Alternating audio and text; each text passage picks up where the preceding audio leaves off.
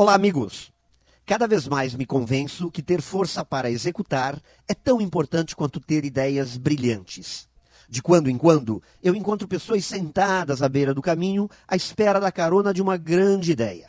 Aquela lâmpada acesa que vai resolver todos os problemas. Pelo menos é isso que a pessoa sentada à beira do caminho espera que aconteça. Linus Pauling, que foi prêmio Nobel de Química em 1954, dizia que se você quer ter boas ideias, você precisa ter muitas ideias, pois a maioria delas estarão erradas. O que você precisa aprender é quais jogar fora. Isso eram palavras de Linus Pauling. Por isso, eu acredito que é um grande erro, é um grande desperdício de tempo ficar aguardando a grande ideia ou esperar que algumas delas, por si só, façam alguma diferença.